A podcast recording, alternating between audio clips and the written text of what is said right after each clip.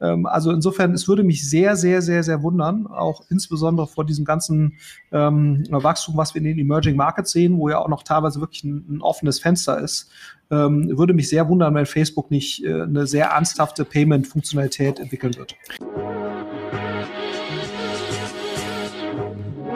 Payment and Banking, der Podcast aus der Mitte der Fin, Tech und Payment Branche. Mit euren Hosts Jochen Siegert und André Bajorath. Herzlich willkommen zum Payment und Banking Fintech Podcast. Wir haben jemanden zu Gast, den wir das letzte Mal ungefähr vor zwei Jahren zu Gast hatten, Florian Heinemann. Hallo Florian. Moin, moin. Banking Circle, ein Anbieter von Finanzinfrastruktur, unterstützt den Podcast von Payment and Banking. Als volllizenzierte Bank bietet Banking Circle Zahlungsdienstleistern und Banken einen direkten Zugang zu lokalen Zahlungssystemen in vielen Ländern. Umgehen Sie alte IT-Strukturen, um globale Zahlungen schneller und kostengünstiger für Ihre Kunden bereitzustellen und Ihr Geschäft auszubauen. Die innovative Technologie von Banking Circle ermöglicht es, Zahlungsdienstleistern und Banken jeder Größenordnung Chancen in der digitalen Wirtschaft zu nutzen. Von Mehrwährungskonten bis zu Echtzeitdevisenhandel, von internationalen Zahlungen bis zum lokalen Clearing. Sie sind schnell, kostengünstig und sicher. Sie erhalten alles aus einer Hand, damit Sie sich auf Ihre Kunden konzentrieren können. Banking Circle, der Finanzinfrastrukturanbieter, auf den Sie sich verlassen können. Erfahren Sie mehr unter bankingcircle.com. 16.08.2019 saßen wir bei euch im Büro, wenn du dich erinnerst. Ähm, mhm. damals mit äh, Raphael an meiner Seite. Ich habe das letzte nochmal abgehört. Ich habe gemerkt, der Raphael, der sonst eigentlich super viel spricht, hat nahezu gar nichts gesagt. Also du hast zum Glück viel gesprochen und ich habe das zweitmeiste gesagt, aber Raphael hat eigentlich mehr oder weniger geschwiegen, was echt ungewöhnlich war. Ja. Heute ist Raphael nicht dabei, aber Jochen ist dabei. Hallo Jochen. Hallo. Das globale Technologieunternehmen Visa ist weltweit führend, wenn es um digitales Bezahlen geht. Visas Ziel ist es, die Welt mit dem innovativsten, zuverlässigsten und sichersten Bezahlnetzwerk zu verbinden. Und das in mehr als 200 Ländern und Regionen mit globalen und lokalen Kooperationspartnern. Das VisaNet ist eine offene Plattform für Banken, Fintechs und viele weitere Partner. Hier entwickeln alle gemeinsam die Payment-Innovationen von morgen die digitale Geldbörse im Smartphone, aus dem Auto heraus bezahlen im Connected Car oder virtuell unterwegs mit Kryptowährungen? Visa ist mehr als eine Plastikkarte. Visas Anspruch ist es, die besten technologischen Lösungen zu entwickeln, um zu bezahlen und bezahlt zu werden. Für jeden und überall. Florian, wir haben ähm, auf Twitter so ein bisschen hin und her gepinkt, weil ähm, auch die Doppelgänger ähm, sich über das Thema Gaffers im Payment, Gaffers im Banking so ein bisschen ausgelassen haben. Und das war für mich so der Ansa Anlass zu sagen, ob wir das einfach mal so updaten wollen. Und ich habe den Podcast nochmal gehört, ähm, den wir vor knapp zwei Jahren gemacht haben. Wenn du mal so auf die letzten zwei Jahre zurückguckst, ähm, du hast ja damals gesagt, ihr macht gar nicht so viel im Fintech. Jetzt habt ihr natürlich irgendwie so ein super ähm, Unicorn in, in, äh, im Portfolio mit Trade Republic und wahrscheinlich hast du deshalb auch äh, vielleicht auch noch mehr einen ähm, Blick darauf. Wenn du auf die GAFAs guckst und auf das Thema Payment Banking guckst, was hat sich aus, dein, aus deiner Perspektive in den letzten zwei Jahren getan? Ja, also genau, vielleicht erstmal kurz, kurz zu uns. Ja, äh, richtig, ne? wir haben äh, Trade Republic gemacht und das hat jetzt bisher auch alles sehr gut funktioniert. Sieht auch weiterhin so aus, dass es, ähm, dass das äh, das richtige Thema ist und, und ich würde schon es auch so sehen, dass weiter im, im Bereich Fintech mit Sicherheit eine Menge Opportunitäten sind, nicht immer ganz so leicht zu erschließen, ne, durch, durch Themen, die euch besser bekannt sind als mir. Äh, Rolle der Regulatorik, ne, wie wir auch in anderen Fällen gesehen haben, mhm. auch sehr zu, zu Recht. Ne? Also äh, man kann es nicht einfach sagen, es ginge ohne Regulierung, ging es, ging es auch. Ähm, aber genau, wir werden weiterhin äh, uns in dem Bereich Sachen angucken. Ähm, mhm. äh, und äh, das äh, ist jetzt nicht unbedingt ein totaler Schwerpunkt von uns, aber es ist, ist mit Sicherheit ein, ein Thema. Ähm, und äh, ich glaube, der Disruptionsbedarf in, in, dieser, in diesem Bereich, äh, ne, und da ist, glaube ich, jetzt so, auch der Bereich Versicherung ja noch mit eingeschlossen, ähm, der ist, ist, ist durchaus weiterhin sozusagen groß und, und insofern wird es da auch eine Menge Venture-Aktivität geben. Und man sieht ja auch, eine Reihe von diesen Mega-Runden, die wir jetzt gesehen haben. Klar, jetzt hatten wir gerade Celonis, aber äh, davor war jetzt ein Refox, da ein Trade Republic. Also du hast schon sehr regelmäßig ja sehr große Summen, die auch in Fintechs fließen, sowohl in Europa als auch in den USA. Ähm, und, und meine Wahrnehmung ist auch nicht, dass das in irgendeiner Weise abnehmen würde. Ähm, also insofern wird da, glaube ich, weiterhin auch eine Menge Disruptionspotenzial gesehen. Ähm, Thema Payment und GAFA, also nach meinem Verständnis ist, ist es schon so, dass eigentlich jedes GAFA versucht, äh, äh, dort äh, eine gewisse Aktivität ähm, äh, zu entfalten und das natürlich für sich auch als sehr strategisch irgendwo ansieht, da eine, eine Rolle zu spielen spielen. Ne? Das ist, das ist mit Sicherheit so. Also Apple Pay ist jetzt wahrscheinlich das Beispiel, was in den letzten zwei Jahren äh, am stärksten da irgendwie nochmal zusätzliche Traktion gewonnen hat. Aber äh, ich, ich bin mir sicher, ähm, äh, dass äh, alle das stark in ihrem Fokus haben werden, einfach weil, weil Payment so eine zentrale Rolle natürlich spielt bei, bei transaktionalen Modellen, bei der Sammlung von Daten und natürlich auch in der Monetarisierung. Das sieht man ja auch schon alleine daran, wenn du siehst, wie viele erfolgreiche hm, Fintech-Player es an die Börse geschafft haben, von jetzt einem Adyen und ganz, ganz früher mal PayPal und so weiter. Ähm, also ich glaube, da, da ist, wird, werden wir doch eine Menge sehen von, von GAFA-Seite. Mhm.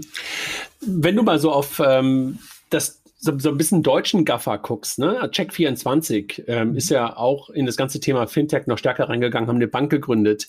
Wie hast du das wahrgenommen im letzten, im letzten Jahr, dass diese Bank von denen losgetreten wurde und äh, wie nimmst du die momentan wahr? Ich muss sagen, also äh, Check24 ist natürlich ja weiterhin sehr präsent ne, und wahrscheinlich, ja, also äh, mir würde jetzt keine Firma anfallen, einfallen, die wahrscheinlich in den letzten 10, 15, 20 Jahren erfolgreicher war in dem, in dem Bereich als jetzt Check24. Ähm, auf der Bankenseite nehme ich sie jetzt weniger wahr, als man das mhm. eigentlich von einem Check24 erwarten könnte. Ne? Also, weil eigentlich muss man ja sagen, ähm, ähm müsste da ja irgendwas kommen, entweder in Richtung N26 oder in Richtung Scalable oder in Richtung Trade Republic. Äh, so und, und, und, und äh, da nehme ich sie jetzt nicht in dem Maße wahr, wie ich das eigentlich von einem, von einem äh, Check24 erwarten würde. Ne? Sowohl was Werbedruck angeht, als auch was ja einfach äh, Kommunikation über Produktinnovation und solche, solche Themen angeht. Ja. Ähm, äh, ist wundert einen ne? fast. Ja. Hätte ich jetzt ja, auch gesagt. Ich auch. Also ja. ähm, wundert einen fast, warum das so ist, ne? weil ja sonst Check24 ja sehr aggressiv aktiv ist in dem, was sie so tun. Äh, und auch, äh, auch sehr warum es nicht äh, funktioniert? Oder sie nicht so skalieren? Ähm, äh, nee, kann ich dir ehrlicherweise nicht sagen. Äh, meine Wahrnehmung ist, dass sie es gar nicht so in dem Maße versuchen ehrlicherweise. Hm. Ne? Und das ist, äh, also ich habe jetzt nicht den Eindruck, dass sie jetzt quasi scheitern. Ne? Es gibt ja durchaus die eine oder andere Initiative, ähm, äh, wo, wo, versucht wird und viel investiert wird und dann klappt es nicht. Das ist ja auch, und, und äh, in diesem äh, Zusammenhang habe ich jetzt eher den Eindruck, dass es gar nicht ernsthaft versucht wird. Und hm. warum das so ist, kann ich mir ehrlicherweise nicht erklären, weil eigentlich würde es ja gut passen. Ne? Also eigentlich ist ja sozusagen das, das Stammgeschäft von Check24 als, als Vergleicher in verschiedensten äh, sozusagen Verticals, insbesondere Finanzversicherungsprodukte, wäre das ja ein sehr konsequenter Schritt, ne, den Kundenkontakt, den man da hat und die Reichweite, die man da hat, dann auch für diesen äh, Bankenbereich zu nutzen, finde ich jetzt äh, aus deren Sicht äh, eine erfolgreiche Bank aufzubauen wäre jetzt mein Gefühl, äh, müsste eigentlich fast leichter sein, als äh, wenn man jetzt N26 ist und das von, von null äh, machen muss. Ja. Ich glaube, diese Kombination aus Versicherung und Bank, die haben ja viele Leute auch immer im Kopf, die klappt, glaube ich, noch nicht so richtig. Mhm. Das ist, glaube ich, auch hier so der Fall. Also dieses Thema Versicherung ist ja immer, ich glaube, auch das Thema gewesen bei Check24, was die halt auch wirklich zum Erfolg getrieben haben. Und das immer mit der Bankverbindung zu verbinden, ich bin mir nicht sicher, ob da wirklich so richtig der Hebel drin steckt in diesem komischen Stichwort Bank Assurance. Aber äh, das ist so meine These, weil Jochen, du fragtest gerade, warum. Ne? Äh, ich, ich habe noch eine andere These. Es ist viel einfacher, Neukundenprämien zu bekommen, ähm, als ein dauerhaftes Geschäftsmodell mit diesen Neukunden aufzusetzen. Und es ist natürlich kurzfristig dann einfacher, einfach nur Vermittlungsprovisionen zu bekommen, ähm, egal wie der Kunde dann hinten draus äh, monetarisiert, ähm, statt wirklich ein, ein, ein, starkes Monetarisierungsmodell selbst aufzubauen. Mhm. Das, das ist mit Sicherheit so, aber mein, meine Wahrnehmung ist schon, ich meine, da wird ja, ja strategisch sehr schlaue Leute, ne? Und, und, und deswegen hätte ich jetzt schon vermutet, dass die Erkenntnis, dass sozusagen so ein arbitragigeres Modell, ne, Kunden kommen rein und dann werden sie irgendwie weitergeleitet und monetarisiert, einmalig, dass das ja eigentlich gewisse Grenzen haben müsste, ne? wobei natürlich äh, Trade, äh, Trade Republic, äh, Check24 schon gezeigt hat, dass diese Grenzen durchaus sehr, sehr weit sind. Ne? Äh, also wenn, wenn wir hier mit Gründern reden hm, und du hast so arbitragigere Geschäftsmodelle, dann äh, empfehlen wir eigentlich immer sehr schnell oder drängen sehr schnell drauf, in ein richtiges Geschäftsmodell zu kommen, was dann sozusagen wegkommt von diesem Kunden rein, Kunden raus äh, einmalig monetarisieren, sondern hin zur Kundenbeziehung und so weiter. Ähm, und äh, auf der Größenordnung, die ein Check24 hat, ist das eigentlich, äh, und auch bei der Profitabilität, die die, die haben, ist es eigentlich aus meiner Sicht No-Brainer, da, da eben zu investieren. Sollte man meinen. Ne? Aber ich bin mir sicher, dass sie da eine vernünftige Überlegung haben dahinter, warum sie das nicht tun. Ja. Ich hatte kürzlich mal einfach den, einen Podcast gehört mit dem ähm, CEO, der mittlerweile aber nicht mehr der CEO der Bank ähm, und auch nicht von Check24 selber ist. Ich habe den Namen schon wieder vergessen. Und er sagte, sie haben einfach länger gebraucht, als sie gedacht haben, um die ganzen Prozesse einschleifen zu lassen. Ne? Und wenn du mhm. zum Beispiel sowas hast wie eine IBAN, die nicht genutzt werden kann für die Lastschriften, weil sie halt auf einer Blacklist drauf sind und dass du einfach so für diesen ganzen sozusagen in der Finanzwirtschaft ankommen, auch auf der Seite der Empfänger, wenn das länger dauert als gedacht. Möglicherweise ist das einfach immer noch einer der Gründe, äh, die so ein bisschen den Werbedruck zurückhalten. Florian, ich habe noch mal so ein bisschen zurückgeguckt auf so ein paar Sachen, die du im letzten Podcast gesagt hast und würde ganz gerne noch mal so zwei, drei Sachen äh, von, von dir, von äh, dich, dich einfach mal fragen. Du hattest damals gesagt, ähm, dass aber Beteiligungen und Übernahmen von Neobanken durch Banken etwas sein würden, um möglicherweise auf so Gaffer-Herausforderungen auf Bankenseite zu reagieren. Hast du was gesehen in den letzten, letzten zwei, drei Jahren? Eigentlich nicht, ne? Wenn man ganz ehrlich ist. Nicht also wirklich, ich, ne? Äh, ist, ist, ist, äh, und was fast ein bisschen verwunderlich ist, muss ja. man sagen, ne? dass das, ähm, dass das so ist. Weil ich meine, du siehst ja durchaus jetzt auch an so Sachen wie Smart Broker zum Beispiel, ne?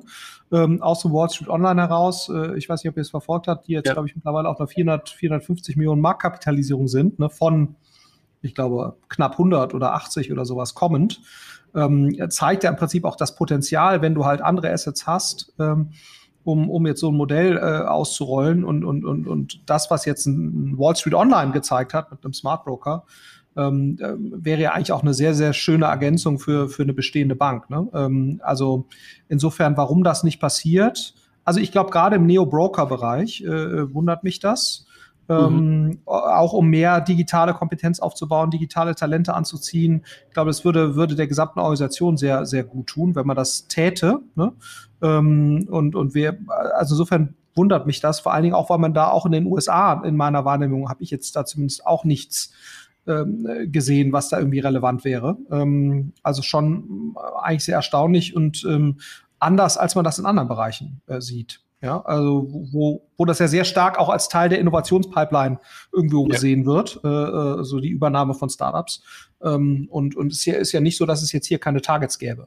Ja. Wir haben es ja genau umgekehrt gesehen. Wir haben ja äh, das Die-Investment von, von Holby durch die BBVA gesehen äh, mhm. und auch Simple von, von BBVA als Die-Investment.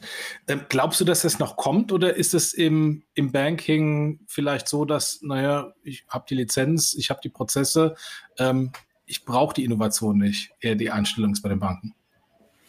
Ja, also woran auch immer es liegt, es ist auf jeden Fall, glaube ich, nicht schlau, also das nicht zumindest einmal auszuprobieren, ne? weil ich glaube, was, und das ist wahrscheinlich schon eine Erklärung, äh, Jochen, dass immer noch unterschätzt wird, wie viele Fähigkeiten es eben rund um diese, diese Basisprozesse eben doch äh, braucht. Ne? Ähm, und ich meine, wir sehen ja an einem, an einem Scalable oder wir sehen an einem Trade Republic äh, oder auch an anderen Beispielen, wie, wie viel Wert da geschaffen werden kann mit solchen Modellen, in welcher Geschwindigkeit. Äh, und wir sehen ja auch durchaus an einem About You, ne, die ja kurz vor dem Börsengang stehen, dass durchaus auch Corporates in der Lage sind, ne, äh, äh sozusagen ähm, äh, so eine Wertentwicklung zu begleiten und sie eben nicht abzutöten. Ne? Weiteres Beispiel ist Commerce Tools, wo die Rewe es auch schafft, ne, einen, einen Software-Spieler quasi, obwohl sie da, glaube ich, Mehrheitsaktionär oder relevanter Aktionär sind, äh, quasi eher zu befördern. Ähm, also insofern, glaube ich, ist die Überlegung aus Bankensicht, da gar nichts zu tun oder dann eher auf irgendwelche eigenen Initiativen zu setzen, ähm, die dann bisher ja aber auch nicht funktioniert haben, äh, wäre ich fast sicher, dass es ein kapitaleffizienterer Weg wäre, sich äh, auch an sowas mal relevant zu beteiligen oder eben äh, da vielleicht auch eine Übernahme zu machen und dann eben zu versuchen, das, äh, das Team weiter eben arbeiten zu lassen und zu unterstützen. Also äh, das sehe ich durchaus als, als validen Weg an. Ähm, und ich wüsste jetzt nicht, warum das im Bankenbereich nicht funktionieren sollte. Also wahrscheinlich ist das ein strategischer Fehler, dass das so mhm. nicht, nicht passiert. Man sieht ja das Gegenteil gerade, ne? Also wenn du dir anguckst, mhm. was, bei der Commerzbank passiert ist, äh, indem die jetzt die kommen direkt, wenn man die mal ähm, nett gesagt noch als Startup bezeichnen würde, auch wenn es mittlerweile mhm. schon 30 Jahre her ist oder so. Wann ist die ungefähr gegründet? Wahrscheinlich so ungefähr, ne? 20 mindestens, mhm. 25. Die sind ja jetzt sozusagen wieder zurückgeholt worden. Was glaubst du? Verschwindet diese Marke? Verschwindet dieses in Anführungszeichen Startup plötzlich jetzt in der, in der alten Commerzbank? Also, äh, ich wüsste nicht, warum man das sonst hätte sozusagen näher an sich ranholen sollen. Mir ist zumindest nicht. Ja, man könnte es ja andersrum machen, ne? Man könnte ja die Commerzbank umdrehen auf die, auf die Comdirect. Absolut, das wäre vielleicht cooler gewesen, ja. Also ja. ich glaube, die Equity, Equity Story ähm, ähm, ähm, wäre sicherlich keine, keine schlechtere gewesen. Und, und ich meine, man sieht ja durchaus auch an solchen Modellen wie Flatex de Giro oder so, dass da wahnsinnig viel Musik in diesem, in diesem Bereich ist. Ne? So, und warum man das jetzt äh, integriert in die Commerzbank, ist mir schleierhaft, muss ich sagen. Mhm. Ne? Weil ich glaube, das macht sowohl aus Equity Story Gesichtspunkten macht das, finde ich, jetzt wenig Sinn. Ähm, und und äh, man muss ja eher, wie gesagt, Beispiel About You, äh, gucken, wie kann man sozusagen die, die Innovationskraft und die Comdirect ist ja keine überhaupt gar keine schlechte Bank, ne? also in meiner Wahrnehmung gewesen. Ähm, äh, man muss ja eher gucken, wie kann man das fördern und durch ein näheres Ranholen von sowas äh, an, den, an den Mutterkonzernen, was man damit wecken will, ist mir, äh, ist mir, ist mir schleierhaft. Deswegen, ich kann die, die Beweggründe, auch dafür wird es irgendeine Logik geben. Ich bin mir bloß relativ sicher, dass das sozusagen aus Generierung von, von, von, von äh, Equity Value, und das muss ja eigentlich das, das Ziel sein, ähm, ne, dass das nicht so schlau ist, ähm, das so zu machen, wäre jetzt meine These. Also wenn da nicht ein sehr, sehr guter Grund dafür spricht, den wir jetzt gerade alle nicht sehen, äh, glaube ich, ist das ein strategischer Fehler. Ja. Können wir mal irgendwie in zwei Jahren nochmal drüber gucken. Lass uns ja. noch ein bisschen ähm, in, in Richtung Gaffers gucken. Jetzt haben wir sehr stark über das Thema Banken gesprochen und ähm, was die möglicherweise gerade noch hätten tun sollen. Und äh, das aber, wie gesagt, auch ein Stück weit rückblickend auf das, was wir vor knapp zwei Jahren besprochen haben. Wenn du jetzt auf die, auf die Gaffers mal guckst, ähm, Google und, ähm, und Apple haben es ja ein Stück weit in das Thema Payment reingeschafft ne? und äh, mhm. bringen jetzt auch ihre eigenen Karten raus, bringen ihr eigenes Konto ein Stück weit raus mit, mit Google Plex. Was glaubst du, was passiert bei Facebook? Und ist es für Sie, ist der Zug abgefahren oder kommt da noch was? Was denkst du? Nee, ich glaube, da, da wird auf jeden Fall was kommen. Ne? Also aus diversen, da muss was kommen. ja. Warum? Ähm, zum einen, weil du ja sozusagen äh, die, die, die Idee von Shoppable Instagram, ne? die ist eigentlich nur sinnvoll, oder das Konzept, was ja schon im vollen äh, Swing ist, äh, wo es einfach darum geht, Influencern oder auch sonstigen Leuten, die halt Werbung machen auf Instagram, die äh, seamless Flow für den Nutzer zu gewährleisten, dass die halt sehr einfach einkaufen können. Ne? So und äh, dazu muss Facebook eine Payment-Funktionalität entwickeln, müssen Nutzer ihre Payment-Daten dahinter lassen, damit sie sozusagen direkt aus, aus Instagram heraus oder in Instagram idealerweise direkt äh, Transaktionen auslösen können. Ähm, und das ist aus diversen Gründen natürlich äh, total elementar. Ne? Zum einen aus dieser Seamless User Experience, aber zum anderen natürlich auch um idealerweise noch mehr hm, Transaktionsdaten zu einzelnen Nutzern äh, zu sammeln, um, um darüber natürlich auch wieder ein besseres äh, Targeting gewährleisten zu können. Ne? So, und das wird ähm, ist aus meiner Sicht für Facebook absolut hm, elementar, das auch zu haben. Ne? Ähm, ähm, äh, und, und neben diesem ganzen Thema Produktdaten, Produktdatenverständnis, äh, was sie eben wiederum für Instagram benötigen, wird das Thema Payment-Daten aus sicher, mit Sicherheit oder Transaktionsdaten verbunden mit, mit Payment äh, wird, ein, wird ein wesentlicher strategischer Pfad sein. Da kommt auch nochmal dieses Thema äh, Attribution äh, dazu, ne, äh, was der Philipp Klöckner ja mal angesprochen hatte, ähm, was auch noch damit reinspielt, ne, weil du ja natürlich durch, durch sozusagen die Tracking-Problematiken, äh, die du gerade siehst, durch das äh, iOS 14.5 Update, ähm, durch, das, äh, durch das Blocken ähm, von Safari, ne? also insbesondere die ganze Apple-Welt wird es ja in Zukunft deutlich schwerer machen, äh, da auch gewisse Transaktionsinformationen per Conversion Pixel wieder zurück in deine Systeme zu spielen. So und, und, und, und um den gegenzuwirken und auch natürlich sozusagen da gegenüber ähm, Amazon äh, was in der Hand zu haben, auch gegenüber Google. Ähm, äh, relativ gesehen, was, was Datenschatz angeht, muss Facebook da was tun. Und wie gesagt, ich glaube, das beste Einfallstor für die wird sein, äh, das ganze Thema Instagram und, und, äh, und das eben shoppable zu machen. Und dann ähm, kannst du natürlich auch drüber nachdenken, ob du, äh, ob du auch zwischen Nutzern natürlich Transaktionen äh, äh ermöglicht. Ähm, also, dass du dann quasi anfängst, da auch PayPal oder Venmo äh Konkurrenz zu machen. Das ist, denke ich mal, auch sehr naheliegend. Ne? Sicherlich auch in den Remittance-Bereich reinzugehen, auch sehr spannend. Ne? Das haben sie sich ja auch äh, schon mal angeguckt, ist durchaus ein Thema. Ähm, ne? Und da wächst ja auch Facebook sehr stark. Also man denkt ja mal, Facebook wächst nicht mehr. Ne? Das, das stimmt ja so nicht. Also Facebook hat über zwei Milliarden äh, Daily, äh, nicht Daily, aber äh, Monthly Active äh, User und wächst weiterhin und insbesondere auch in Regionen wie Indien und Indonesien und so weiter. Ne? So und, äh, ähm, und, und da wird natürlich, äh, es wäre auch eine mögliche Monetarisierung für WhatsApp, ne? dass du in der Lage bist, äh, das WhatsApp-Nutzer äh, ähm, äh, Transaktionen so, sozusagen untereinander auslösen, ne, vielleicht auch in Richtung Geschäfte. Ähm, also insofern, es hat äh, also äh, geschäftliche Use Cases. Ähm, ähm, also insofern, es würde mich sehr, sehr, sehr, sehr wundern, auch insbesondere vor diesem ganzen ähm, Wachstum, was wir in den Emerging Markets sehen, wo ja auch noch teilweise wirklich ein, ein offenes Fenster ist. Ähm, würde mich sehr wundern, wenn Facebook nicht äh, eine sehr ernsthafte Payment-Funktionalität entwickeln wird. Aber die, sind die ja. dann nicht eventuell getrieben von Shopify? Also gerade in der großen äh, Instagram-Wachstumsstory ist ja eigentlich eher Shopify drin mit eigenem Payment, äh, gegebenenfalls sogar mittelfristig Financial Services. Ähm, das, wenn, wenn Facebook selbst nicht macht, dass dann auf der Facebook-Plattform mit Shopify plötzlich so ein Wettbewerber läuft, so wie damals äh, PayPal bei eBay, als eBay noch ihren eigenen Zahlungsverkehr hatte äh, und gegen PayPal gekämpft hat auf der Plattform. Ja, ähm, äh, das ist, äh, und zurzeit ist es ja auch häufig so, dass die Influencer zum Teil ja den Traffic rauslinken oder auch Marken rauslinken.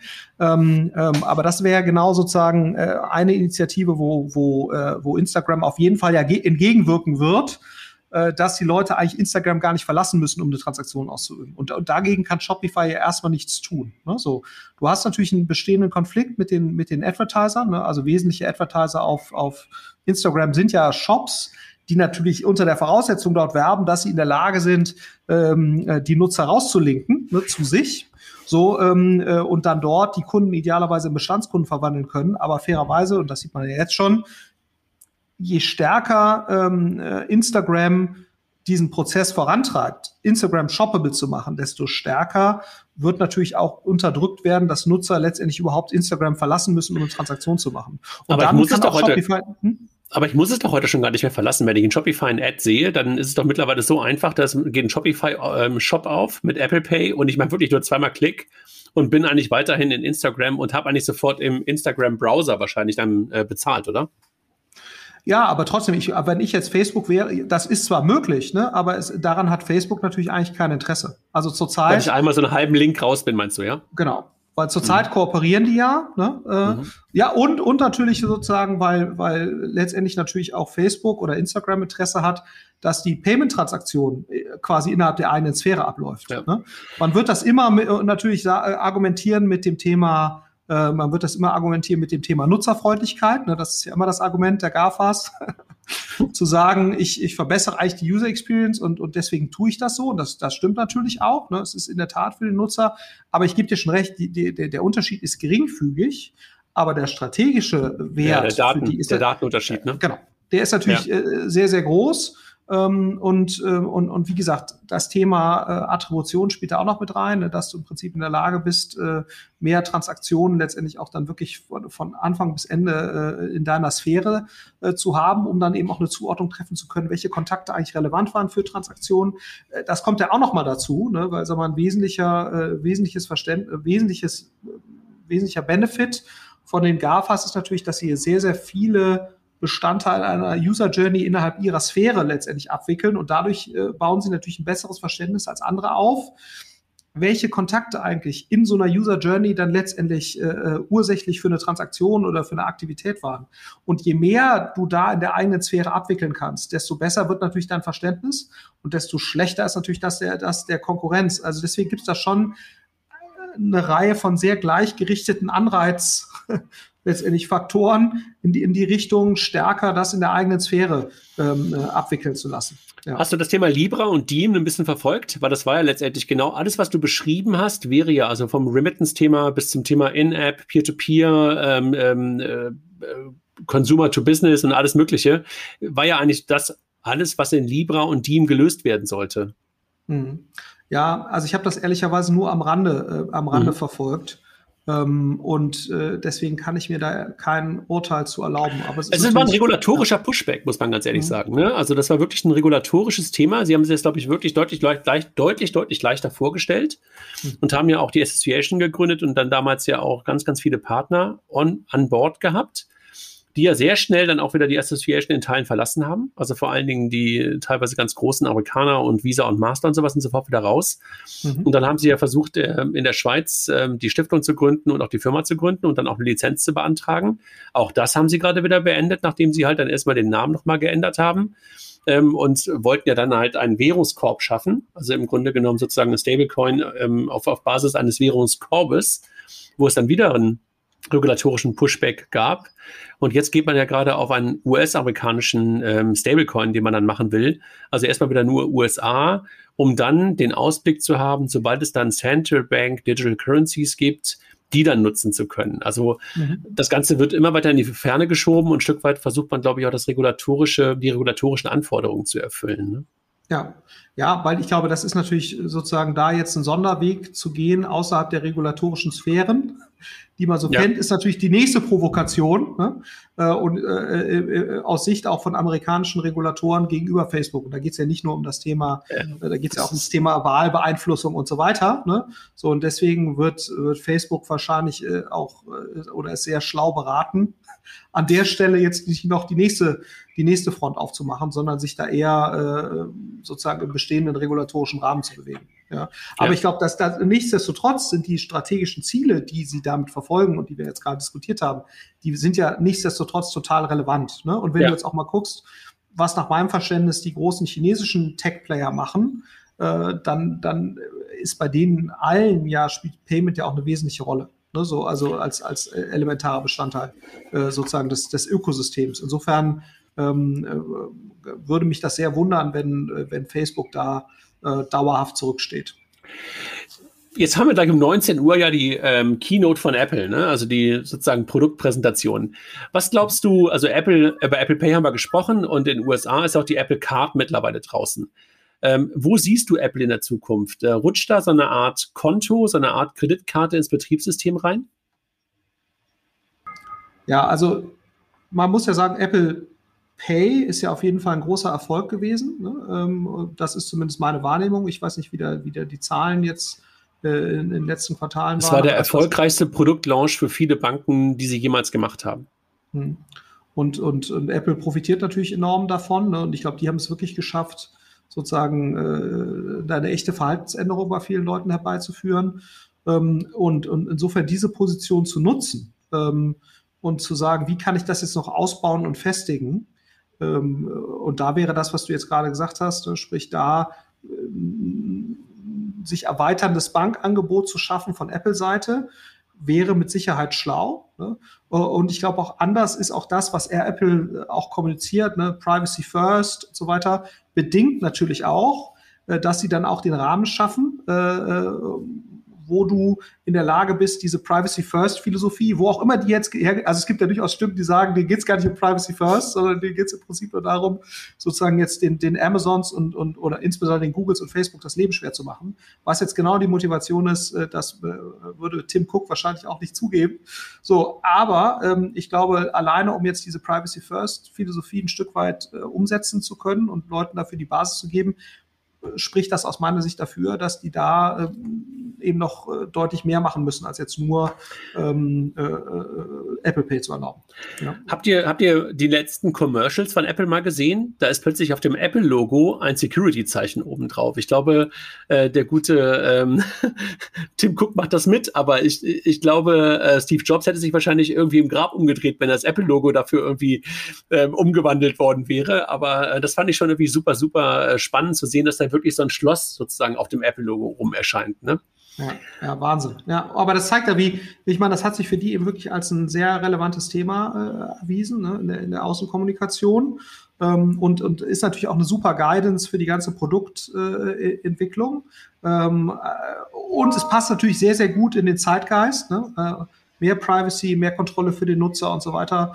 Äh, ja. Da bist du natürlich auch der Freund äh, von sämtlichen Regulatoren und Politikern. Ja. Wenn wir auf Facebook gerade geguckt haben, dann haben wir gerade gesagt, so mit Diem und Libra wollten sie ja im Grunde genommen fast was Eigenes schaffen. Ne? Bei, bei Apple und auch bei Google muss man ja eigentlich sagen, was Eigenes schaffen die ja nicht wirklich, ne? sondern sie nutzen eigentlich das, was vorhanden ist. Und die Profiteure, die dahinter laufen, sind eigentlich Visa und Mastercard.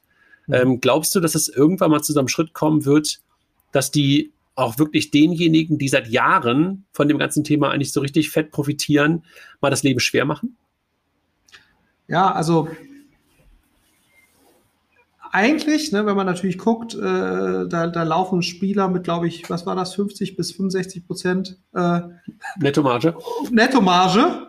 Ne, äh, das kann man eigentlich nicht unbeobachtet, ohne Konsequenz laufen lassen. Ähm, so, das ist sicherlich ein, ein, schwierigerer Schritt als in anderen Geschäftsmodelle, ne? äh, äh, aufgrund der Regulatorik und aufgrund des Riesennetzwerks von Akzeptanzstellen und so weiter. Aber gerade in, in der digitalen Sphäre ähm, und gerade natürlich auch über den, den, den Weg Apple Pay wäre es aus meiner Sicht schon naheliegend, dass man sich einen Teil dieser Marge eben eigentlich auch einverleibt. Ne? Weil, mhm. also, weil man muss ja überlegen, also Visa und Master sind ja, glaube ich, beide irgendwie 400, 500 Milliarden wert, sowas in der Größenordnung. Na, Jochen weiß das besser, aber der, der ist gerade abgelenkt, der guckt uns gerade nicht zu, merkst du? Ich, ja, ich merke ich merk schon. Ist auch, oder 350 oder 400 Milliarden, beide jeweils wert, irgendwie sowas, Jochen? Erstens, erstens höre ich euch schon zu. das ist der Nachteil von diesem, von diesem Videodings. Äh, und zweitens, ich habe ehrlich gesagt gar keine Übersicht, ähm, wann, äh, wie der letzte Marktkapitalisierung ist. Das kann ich mal ja. schnell nachschauen. Ich, ja. ich, also wenn, wenn, ich, wenn, wenn, du das nachschaust, also ich glaube, ich glaube, das ist so in der Größenordnung. Ja. Ähm, und das ist ja, ja, das ist kleiner als GAFA, ne, aber jetzt auch nicht eine andere Größenordnung. So, und eigentlich müssen die sich natürlich schon fragen, können wir nicht zumindest einen relevanten Teil davon auch in unsere Wertschöpfungssphäre ziehen? So, und das halte ich für, und, und die wären natürlich auch in der Lage, die entsprechenden Ressourcen da zu investieren, um das zu gewährleisten. Ähm, äh, ich glaube, das ist ein schmaler Grad, ne, weil natürlich das auch nochmal also ich äh, glaube, ökonomisch würde das sehr viel Sinn machen. Es ist nur Frage, äh, die Frage, wie schlau das jetzt wäre von dieser ganzen Diskussion, die ja auch in den USA geführt wird. Sind es nicht eigentlich Monopole? Müsste man da nicht eigentlich äh, ähm, irgendwelche Break-up-Szenarien herbeiführen, ne, da, um, da, äh, um da wieder mehr Wettbewerb zu schaffen. Und da wäre natürlich ein Angriff jetzt auf Visa und Master. Ich weiß nicht, ob das jetzt unbedingt äh, dazu beiträgt, dass diese Diskussionen besser werden. Aber ökonomisch wäre es eigentlich sehr logisch. Äh, und die wären sicherlich auch in der Lage, dort äh, äh die entsprechende Infrastruktur aufzubauen, die man braucht. Ja. Hm. Ich finde das ja auch immer wieder wirklich interessant. Ne? Du hattest ja auch, ähm, als, als wir noch jünger waren, gab es ja auch ein paar mehr Kreditkarten, die wirklich relevant waren. Ne? Mittlerweile sind es ja wirklich eigentlich nur noch diese beiden, Visa und Master. Und du hattest ja auch sogar ähm, in Europa am Anfang die Eurocard, da gab es ja gar keine, äh, gar keinen Master. Ne? Die haben einfach alles aufgekauft und schon echt super interessant zu sehen, wie die sich entwickelt haben und die wahre Spinne im Netz sind. Ne? Also du hast es mhm. ja gerade schon angedeutet, also das Netzwerk, was da vorhanden ist, diese Netzwerkeffekte, über die ja alle immer sprechen. Ich glaube, bei den beiden sieht man sie wirklich wahrscheinlich mit am besten. Ne? Also was es wirklich ja. bedeutet, auf beiden Seiten oder möglicherweise sogar noch mehr Player im Netz äh, zu haben. Ähm, und die, das ist ja wirklich Wahnsinn. Ne? Also ohne die Karte auf der Issuing-Seite und ohne den Händler funktioniert es nicht. Und das haben sie wirklich über die Jahre perfekt aufgebaut. Also deshalb wird es, glaube ich, wirklich schwierig, äh, da wirklich was, äh, was, was, was komplett Eigenes daneben zu setzen. Ne? Und, äh, deshalb war wirklich Diem, äh, Libra wahrscheinlich wirklich echt ein, ist eine gute Idee wahrscheinlich weiterhin und wahrscheinlich auch die konsequenteste, ne? weil sie von vornherein sagt, okay, ich gehe wirklich auf meine eigenen Rails oder baue meine eigenen Rails. Ne? Jochen, hast du geguckt? Was ja, die Marktkapitalisierung äh, 300 ist? Milliarden Euro Mastercard und 400 Milliarden Euro äh, Visa. Ja, ja, lagen wir doch gar nicht schlecht. Ja. Absolut, absolut. Sag mal, wenn du, ähm, auf das Thema nochmal so, so drauf guckst, wir haben jetzt gerade über das Thema Visa und Mastercard gesprochen und wir sehen ja gerade, dass in Europa gerade eine ganze Menge Sachen passieren und wir haben ja so vor 15 Jahren schon mal in Europa so eine Single European Payment Area gestartet, also SEPA, ne, das, das kennen wir alle über die IBAN. Ähm, glaubst du, dass Europa hier gerade so eine Chance hat mit so ein paar Infrastrukturthemen, die gerade losgetreten werden, da wirklich eine relevant äh, oder relevante relevante Player aufzubauen. Also da gibt's ja gerade auf der einen Seite Gaia X, also beim Thema Daten. Ne? Also mhm. da gab's da bestimmt ganz, ganz große Verlautbarungen, was es alles werden soll. Dann gibt's das Thema digitaler Euro. Ja, dann gibt's das ganze Thema eines neuen Identity Schemes, der am Freitag ähm, veröffentlicht wurde. Glaubst du, dass wir dort etwas sehen werden in den nächsten Jahren? Also auch möglicherweise in Abgrenzung zu sowas wie Visa und Master auf der einen Seite, also das Thema Payment Rails, eigene Bankenrails zu benutzen ähm, und halt auch ähm, im, in, in, in, in Competition sozusagen zu den Gaffers, was das Thema Identity angeht? Ja, also ich glaube.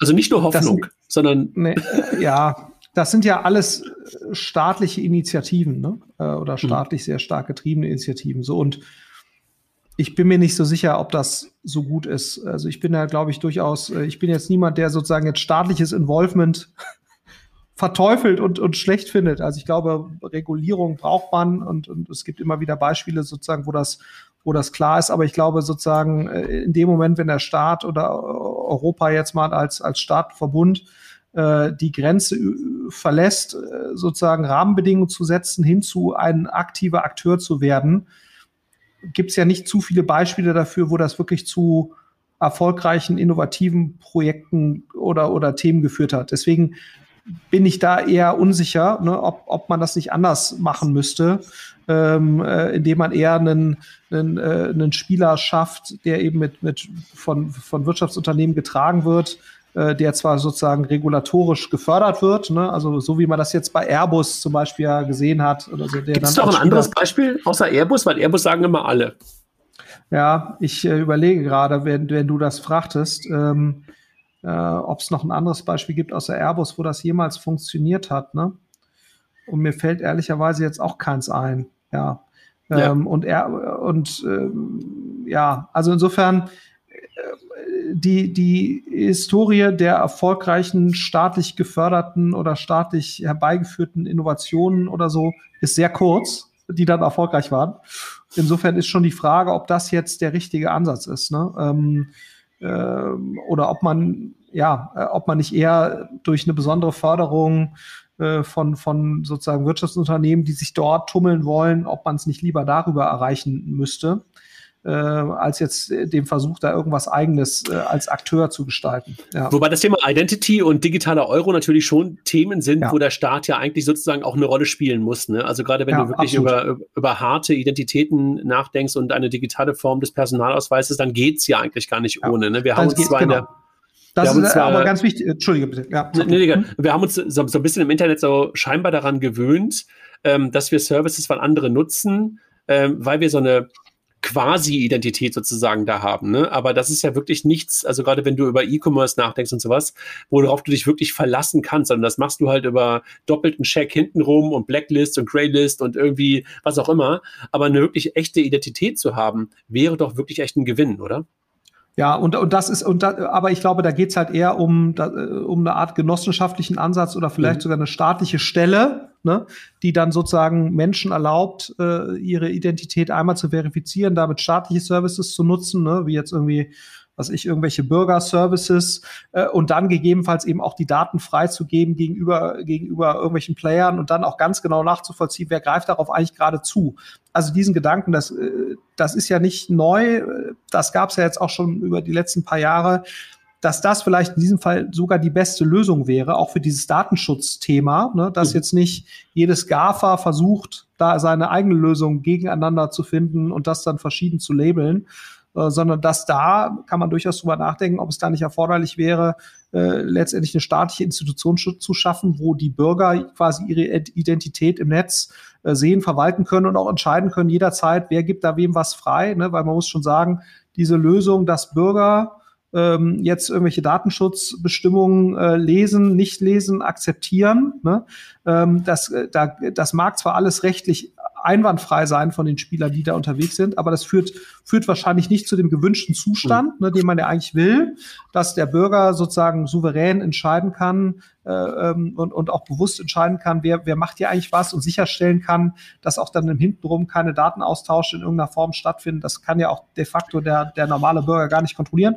Und deswegen hat das schon, also an der Stelle äh, aktiver zu werden, hat schon aus meiner Sicht einen gewissen äh, Charme. Aber das ist eben für mich nicht ein kommerzielles Unternehmen ja. ne, mit Gewinnerzielungsabsicht. Aber müsste man das nicht, äh, ja. müsste man das nicht trotzdem als, als Public-Private Partnership machen? Weil ich glaube, wenn das der Staat alleine äh, mhm. und jetzt nichts gegen Beamte, ja, Beamte haben bestimmt, da gibt es bestimmt super Beamte, aber wenn die so etwas vorantreiben würden und das Ganze müsste ja auf der einen Seite userfreundlich sein, da sind wir uns, glaube ich, einig, es müsste wahrscheinlich irgendwie auch ähm, schnell sein auf eine gewisse Art und Weise, super technisch sein.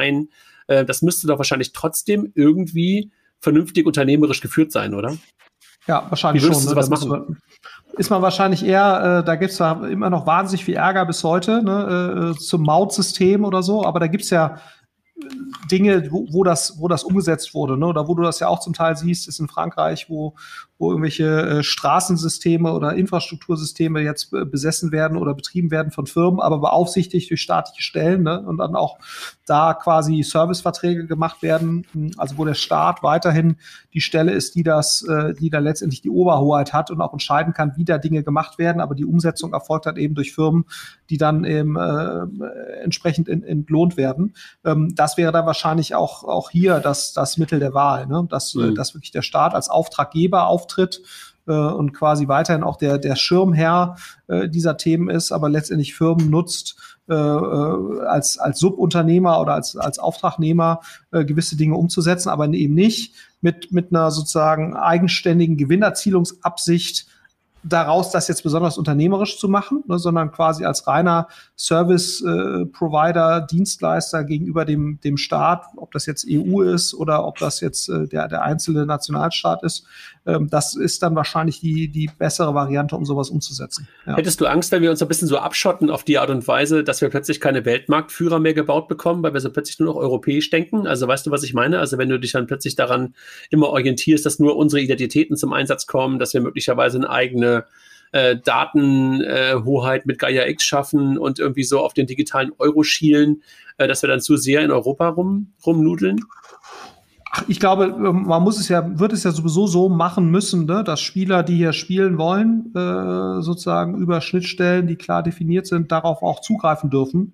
Mhm. Ähm, ich meine, die Welt apifiziert sich so oder so. Mhm. Ja, so, also insofern ist das, ist das, glaube ich, ähm, etwas, womit wir sowieso äh, leben müssen. Ja, so, also ähm, und, und aber eben stärker als, als Regelgestalter aufzutreten. Und ich glaube jetzt auch den, den, das, was wir jetzt gestern hatten, dass es eine Art Mindeststeuer geben muss äh, für Unternehmen, die hier digital aktiv, äh, die digitale Services und Leistungen anbieten wollen, dass sich das daran orientiert, wo dann auch die Leistungen in Anspruch genommen werden, wo die Umsätze erzielt werden. Das ist ja eine ähnliche Denke dahinter, ne? so wo mhm. ich jetzt sagen würde, das, das kann man ja nur begrüßen. Ne? Äh, dass, dass das so kommt. Ähm, und, und ich glaube, das ist man, daran merkt man, glaube ich, auch noch so ein bisschen, wie früh dieser ganze Internet-Digital-Bereich noch ist. Äh, äh, dass wir gerade lernen, wie geht man eigentlich damit um, ja, am besten. Auf der steuerlichen Seite, ne, auf der Datenschutzseite, weil jeder, ich glaube, der da drauf guckt, auch ein Mitarbeiter von Facebook oder Google oder würde ja auch sagen, okay, also so wie das jetzt gerade läuft, ne, dass das jetzt kein eingeschwungener Dauerzustand ist, äh, auf der steuerlichen Seite und so weiter, das muss ja jedem klar sein. Ne? Und dass da jetzt irgendwelche Leute irgendwelche Datenschutzbestimmungen ausfüllen äh, oder sich durchlesen sollen über 20 Seiten, dass das keiner macht und auch keiner versteht und auch keiner kontrollieren kann, das ist ja jedem klar. Das, das ist ja nicht ein optimaler Zustand. Ähm, also dementsprechend hätte ich da jetzt wenig Sorge. Und ich meine, wir haben einen riesen, riesen Binnenmarkt, der ja immer noch wirtschaftlich sehr attraktiv ist für, für Firmen, um dort Leistung anzubieten. Ähm, und es ist ja völlig üblich. Und ich meine, wenn du anguckst, wie sich hm, wie China agiert oder so, da wird ja noch ganz anders agiert, ne, um Leuten einen Zugang zu einem Markt zu geben. Ähm, ähm also insofern, oder eben nicht zu geben. Ne? Ja. Ähm, also insofern wäre ich da, wäre ich da, glaube ich, relativ entspannt. Äh, dass das äh, unsere, unsere relative Marktposition da jetzt nicht, äh, nicht verschlechtert. Ja. Ja, manchmal denke ich darüber nach, weißt du, dass, dass man sich so plötzlich so abschottet, ne? dass man so Dinge auf äh, so vermeintliche Werte hochwirft und sagt, klar, da können wir uns alle irgendwie hinter ver, vereinigen aber dass wir uns möglicherweise damit trotzdem ins Abseits schießen, aber verstanden. Also äh, trotzdem. Ja, aber ich meine, du siehst ja an sowas wie GDPR, ne? Ich meine, wo, wo jetzt auch unsere amerikanischen ja. Freunde sich jetzt daran orientieren, was GDPR-mäßig passiert ist. Das führt nicht dazu, ne? Das finde ich auch mal ganz lustig. Jetzt kommen natürlich die GDPR-Befürworter und sagen, ja, guck mal, ist ein Exportschlager, ne? Wo ich jetzt sagen würde, ja, okay, so fucking what, ne? Wir haben da gar nichts von, ne? Also, ne? Also, weil es ja immer so heißt, äh, äh, das ist ein Riesenerfolgsmodell, ne, äh, wo ich sagen würde, ja, das mag zwar ein Riesenerfolgsmodell sein, aber nur weil sich jetzt amerikanische Firmen an die CCPA halten, die so ähnlich ist wie äh, sozusagen die G GDPR, welchen kommerziellen Nutzen haben wir jetzt nochmal genau davon? Ne? Mhm. So, weil da kommt ja immer das Argument, ja, die Firmen, die haben sich hier schon deutlich länger darauf eingestellt und deswegen werden sie auch am amerikanischen Markt erfolgreicher sein, weil sie ja quasi diese Bedingungen dann schon erfüllen. Das weiß ich nicht, ob das stimmt. Ne? Also ich glaube, die ökonomische Argumentation, die würde ich gar nicht aufmachen. Aber ich glaube sozusagen die inhaltliche Argumentation, dass sozusagen durchaus dieser Trend zu mehr Privacy ja auch in den USA durchaus angekommen ist und dass der Ursprung dieses Trends in Europa lag ne? Äh, und dass dem wahrscheinlich auch was abzugewinnen ist äh, aus, aus Nutzer- und Konsumentensicht. Ähm, äh, das ist, das kann man ja, glaube ich, so festhalten. Also dementsprechend, ich wäre da nicht, ich hätte da deswegen keine Angst. Ja. Mhm. Wir haben jetzt sehr viel über GAFA und äh, Retail Banking oder Retail Business äh, gesprochen. Ähm, Gerade eben hat André ganz kurz Gaia X angesprochen, was ja eher B2B ist. Wie siehst du denn die Rolle von GAFA in B2B? Die gehen ja auch viel stärker rein, wo Microsoft äh, klassisch war, also AWS, äh, Google Cloud und Co. als Hosting-Anbieter, ähm, da in, in Bereich ähm, IoT, dass sie da letztendlich so eine Position sicher arbeiten, wie sie schon im, im Retail-Bereich haben, nur halt dann im B2B-Bereich mit IoT. Ähm, oder siehst du da andere GAFAs, also eher SAP, Salesforce und Co., die dann die Rolle der Retail-GAFAs im B2B übernehmen? Ähm, das ist eine sehr, sehr spannende Frage. Ne? Also ich glaube, was man immer nicht vergessen darf, äh, äh die, die äh, Kollegen von Microsoft äh, sind ja im B2B-Bereich schon sehr gut positioniert. Ne? Also ähm, äh, auch über LinkedIn, ne? das sagt man auch, also LinkedIn gehört, äh, gehört äh, ja zu Microsoft und wird sicherlich zurzeit noch nicht so genutzt, wie das jetzt oder noch ist, ist noch nicht so zentral in der sozusagen Customer Journey äh, äh, in der Anbahnung von Geschäften, wie das, äh, wie das mit Google und, und Facebook der Fall ist. Ähm, aber ist natürlich ein Ingredient in diese Richtung. Ne? So, also insofern glaube ich, äh, gibt es schon ein gewisses Argument dafür, dass im B2B-Bereich zumindest mal ein Microsoft eine größere Rolle spielen wird, auch ein Salesforce eine größere Rolle spielen wird, ähm, äh, als das äh, sozusagen jetzt die, die Kern-GAFAs sind. Ähm, wobei natürlich auch ein Google, also ich meine, die, die Google-Produkte, äh, auch gerade Google Cloud und, und, und so spielt ja auch im B2B-Bereich eine sehr große Rolle. Die ganzen BI-Produkte, die, die äh, gebaut werden, auch auf Basis Google, äh, also auf Basis der Cloud-Produkte, ähm, äh, spielen da eine wesentliche Rolle. Ähm, also ähm, vom Gefühl her würde ich schon sagen, dass die, die relative Dominanz, wie sie jetzt äh, insbesondere Facebook ähm, ähm, Amazon, Google und, äh, und, und Apple im, im B2C-Bereich haben, dass die B2B-Bereich etwas geringer ausfallen wird. Das, das mhm. schon. Äh, und dass auch andere Spieler dazukommen. Ähm, wie jetzt eben beispielsweise Microsoft, äh, wie jetzt auch einen, einen Salesforce.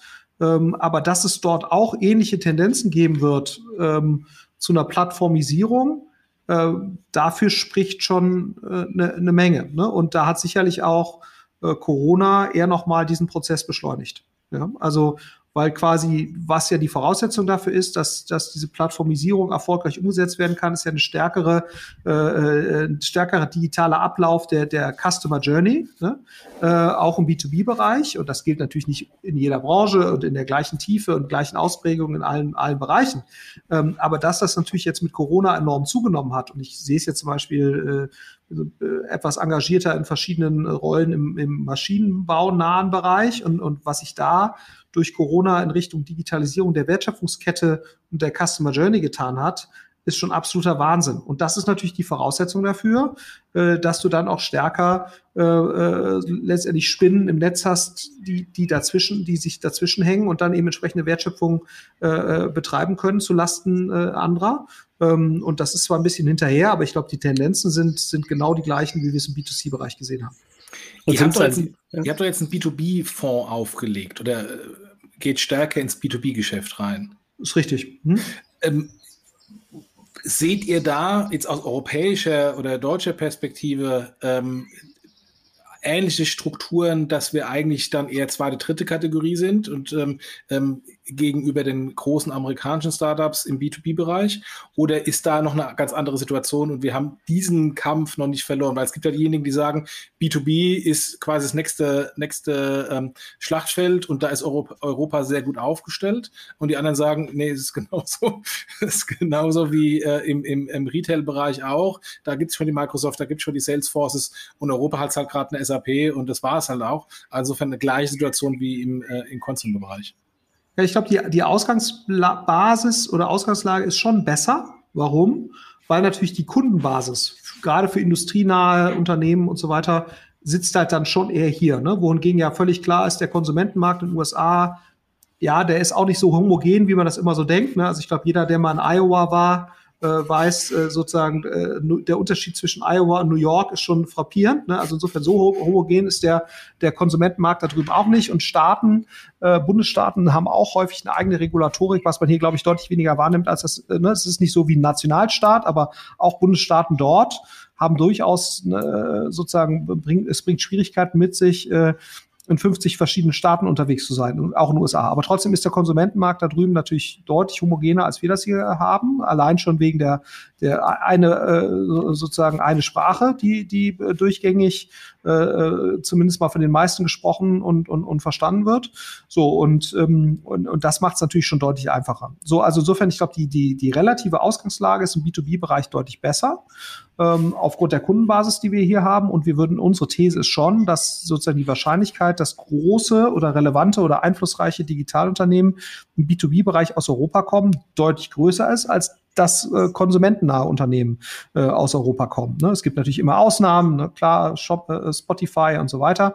Ähm, aber wir würden schon als wahrscheinlicher ansehen und, und haben deswegen auch den Schwerpunkt so geändert und, und äh, da sind wir auch nicht alleine. Ne? Also eine Reihe von ähm, äh, sozusagen Venture Capital Fonds aus Europa oder mit Investitionsschwerpunkt Europa investieren stärker im B2B-Bereich, weil das eigentlich ein relativ klarer Fall ist, äh, dass dort äh, sowohl aus Kapitaleffizienzgesichtspunkten, aber eben auch aus, wo ist der äh, so, sozusagen, wo, wo ist der relative Marktangang besser oder schlechter, äh, ist das, äh, ist es relativ klar, dass das vermutlich die bessere Ausgangslage ist.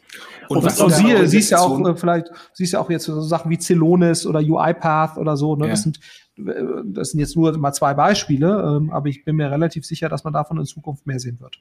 Und was sind da eure Investitionsthesen? Also welcher Bereich ist der, der den ihr prinzipiell spannend findet? Ist es mhm. auch wieder Plattformen, äh, Celonis und Co. oder ist es komplett neue Bereiche, die noch gar nicht disrupted wurden, beispielsweise IoT etc.? Ähm, äh, also IoT wäre sicherlich auch spannend, äh, kennen wir uns jetzt ehrlicherweise nicht so richtig mit aus, aber wir werden uns weiter angucken, sämtliche Sachen nennen es transaktionale Infrastruktur, ne? also sowas wie Spriker oder wir haben jetzt mhm. Bereich Personalized Commerce, alles rund um intelligenten Umgang mit Nutzerdaten, auch wenn das gerade kein On-Vogue Thema ist. Ähm, so, das, äh, das äh, schauen wir uns mit Sicherheit an. Dann den ganzen Bereich Developer Tools. Ne? Also da mhm. gibt es auch keinen Grund, warum Developer Tools aus den USA kommen sollten. Ähm, äh, das, das kann man sehr, sehr gut aus Europa machen. Hier gibt es tolle äh, technische Universitäten mit richtig guten Leuten. Äh, Bereich BI Tools, also intelligenter Umgang. Wir haben gerade eine Firma investiert, ehemaligen McLaren-Ingenieur namens Quix, ne? die so eine Echtzeit-Datenlösung, äh, Datenanalyselösung entwickeln. Ähm, äh, da, das wären äh, so Themen, wo wir, wo wir sehen, Schnittstelle Industrie digital, ne? also sämtliche Themen rund um ähm, Digitalisierung der industriellen Wertschöpfungsketten äh, mhm. wären, wären Themen, die wir, die wir spannend finden, die wir uns anschauen. Da, da ist IoT ein Teilbereich von, ne? aber mhm. geht es natürlich auch viel um äh, letztendlich Digitalisierung der Customer Journey im industrienahen Bereich, also was dann wieder so ein bisschen näher an unserem Beritt dran ist. Das wären so Themen, die, die wir da sehen würden. Ja. Mhm. Ich wollte gerade fragen, also verändert sich möglicherweise damit auch das Profil eurer Investmentmanager, wenn du plötzlich ins B2B reingehen musst, weil so B2C-Modelle versteht man ja meistens, weil man sie selber irgendwie kennt oder jemanden mhm. kennt, der es kennt und im B2B ist schon ein bisschen anders, ne?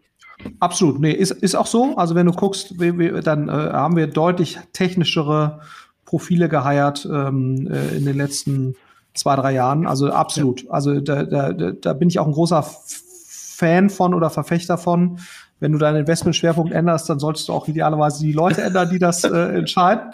Es gibt auch durchaus andere äh, Leute, die das anders sehen, aber ich äh, glaub, glaube auch, dass, dass man das äh, so machen sollte und wir machen das auch. Ja. ja ich glaube, die Metriken ändern sich und einfach auch sozusagen die, die Thesen ändern sich und sowas. Ne?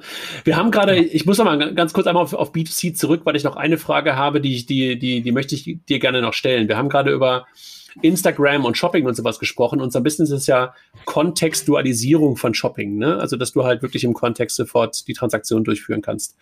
Mhm. Wenn ich es auf Banking beziehe, siehst du das auch in der Zukunft, dass du halt auch so Vertikalisierung von Banking siehst? Man sieht es gerade in Berlin. Ich glaube, Alice heißt irgendwie diese diese Frauen-Banking-Lösung, die gerade gestartet wurde, wo ein paar Business Angels äh, dabei sind. Dann haben wir sowas wie Penta. Äh, dann gibt es sowas so historisch wie eine Apotheker- und Ärztebank. Glaubst du, dass sich das verstärken wird, dass du so eine Vertikalisierung, Spezialisierung von solchen Themen ähm, haben wirst? Hm. Ja, ist eigentlich ein ganz, ganz interessanter Gedanke. Ich bin mir ehrlicherweise nicht so sicher, mhm.